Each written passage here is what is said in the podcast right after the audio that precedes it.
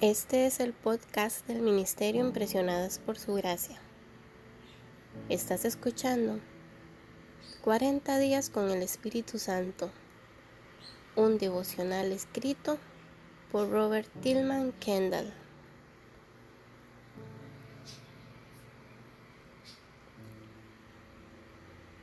El tema de hoy es El Espíritu Santo no puede ser descifrado.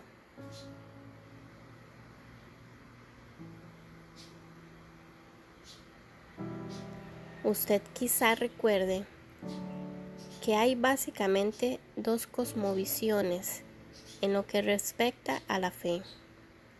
La perspectiva secular atea, ver es creer, y la perspectiva bíblica, creerle a Dios sin la evidencia. Una razón por la que los seculares, sean científicos, filósofos, o una enfermera o un enfermero no aceptaran al Dios de la Biblia es que ellos quieren entender todo. Suponen que si algo no puede ser descifrado con el tiempo, no vale la pena procurarse. Pero pregunto, ¿le gustaría un Dios que usted finalmente pudiera descifrar? le gustaría remover el misterio y el asombro que le es inherente a Dios. Algunos podrían ser rápidos en responder sí. De esta manera, no existiría Dios alguno. El verdadero Dios no puede ser plenamente sondeado, medido o comprendido. ¿Quién puede medir el alcance del Espíritu del Señor? ¿O quién puede servirle de consejero? ¿A quién consultó el Señor para ilustrarse? ¿Y quién le enseñó el camino de la justicia? ¿Quién le impartió conocimiento o le hizo conocer la senda de la inteligencia? Isaías capítulo 40 versículos del 13 al 14. Es interesante que cuando este versículo es citado en el Nuevo Testamento, Espíritu del Señor se convierte en la mente del Señor. ¿Quién ha conocido la mente del Señor o quién ha sido su consejero? Romanos capítulo 11 versículo 34. Esto demuestra que no podemos dilucidar ni la mente de Dios ni su espíritu, porque aunque el Espíritu Santo tiene mente propia, porque es una persona, nunca habla por su propia cuenta. Al igual que el Hijo, el Espíritu Santo solamente dice y hace lo que el Padre lo dirige a decir y hacer. Juan capítulo 5 versículo 16 y capítulo 16 versículo 13. Hay unidad perfecta en la deidad. Esto también es verdad con las distintas manifestaciones del Espíritu Santo. El efecto de su presencia puede dar como resultado temor, asombro, alabanza, adoración, gozo, o cualquiera del fruto o dones del Espíritu Santo. En el día de Pentecostés, los testigos acusaron a los discípulos de estar borrachos. Hechos capítulo 2 versículo 13. Y aún sé por observación de primera mano que el Espíritu Santo todavía puede hacer este tipo de cosas Vi a una dama claramente llena del Espíritu Santo, que necesitaba ayuda para caminar por el derramamiento indudable del Espíritu Santo en un servicio. Ella iba riéndose a carcajadas cuando dos personas la ayudaron a entrar en el elevador y se quedaron con ella. Esto era en un hotel. había un bar cerca del auditorio donde el servicio se estaba llevando a cabo. No tengo duda de que cualquier transeúnte que no estuviera en el servicio podría haber asumido que la dama estaba ebria con vino o whisky, sin pensar que hubiera nada inusual en ello. Pero si una gran medida del Espíritu Santo hace eso hoy, algunos cristianos quedan impactados, si no es que ofendidos, pero si pudiera ver una película de la predicación de George Whitefield y el efecto que a veces tenían los presentes, gente riéndose, llorando, gritando, o desvaneciéndose. La palabra que usaban entonces para ser derribados en el espíritu, uno podría fácilmente suponer que estaban embriagados con alcohol. Descifre eso.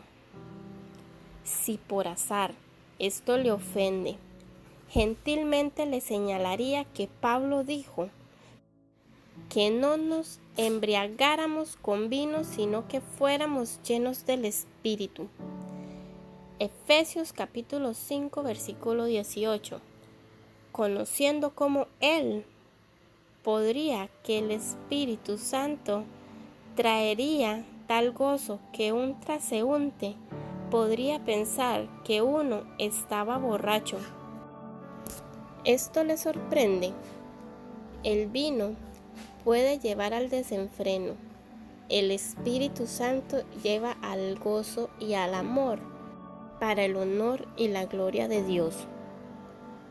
El Espíritu Santo también puede llevar a una persona a la posición en la que él o ella no es dominada o controlada por las opiniones de la gente. Temer a los hombres resulta una trampa. Proverbios 29, versículo 25. Como veremos más abajo, el Espíritu trae libertad. No conocer la mente del Señor también se refiere al futuro. Uno no puede dilucidar con anticipación lo que Él va a hacer.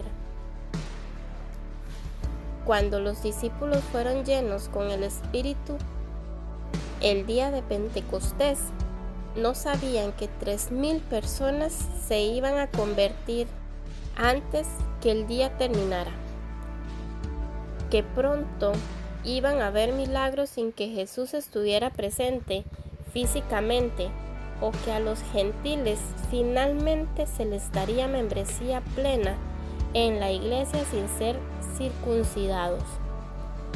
Jesús les dijo a los doce, Muchas cosas me quedan aún por decirles que por ahora no podrían soportar. Juan capítulo 16 versículo 12. Probablemente pensaron que estaban listos para escuchar cualquier cosa que Jesús les dijera. Pero Jesús sabía lo que decía. Quizá podemos pensar que queremos conocer todo lo que está en el futuro o las cosas que Dios tiene preparadas para nosotros. Pero Dios sabe bien cómo estamos. El Señor no negará ningún bien a quienes hacen lo que es correcto. Salmos 84, versículo 11. Cuando Pablo trae la pregunta, ¿quién conoció la mente del Señor? Era en un contexto escatológico refiriéndose en parte al futuro de Israel. ¿Quién sabe lo que Dios está por hacer? Y cuando Pablo citó el versículo, ¿quién ha sido su consejero? Del Espíritu Santo, nos deja saber que Dios no necesita nuestra opinión. El teísmo abierto la equivocada perspectiva de que Dios no conoce el futuro y que necesita nuestro consejo. Dice que Dios necesita asesorías. Querido amigo, no es así. Él no necesita nuestra opinión, comentarios, ayuda o asistencia. Amo al Espíritu Santo por ser exactamente como es. Usted no. Te animo a que durante este tiempo devocional leas los siguientes pasajes para mayor estudio y comprensión de lo que hoy estuvimos comentando. Esto requiere que abras tu Biblia en Isaías capítulo 55 versículos del 6 al 11. Romanos capítulo 11 versículos del 25 al 36. Primera de Corintios capítulo 1 versículos del 26 al 31. Primera de Timoteo capítulo 6 versículos del 11 al 16. Oremos. Omnisciente Espíritu Santo, me siento tan pequeño en tu presencia. Perdóname por un espíritu de temor y por favor, ábreme a dejarte ser tú mismo en mi vida. Te pido humildemente que tomes el control. En el nombre de Jesús. Amén.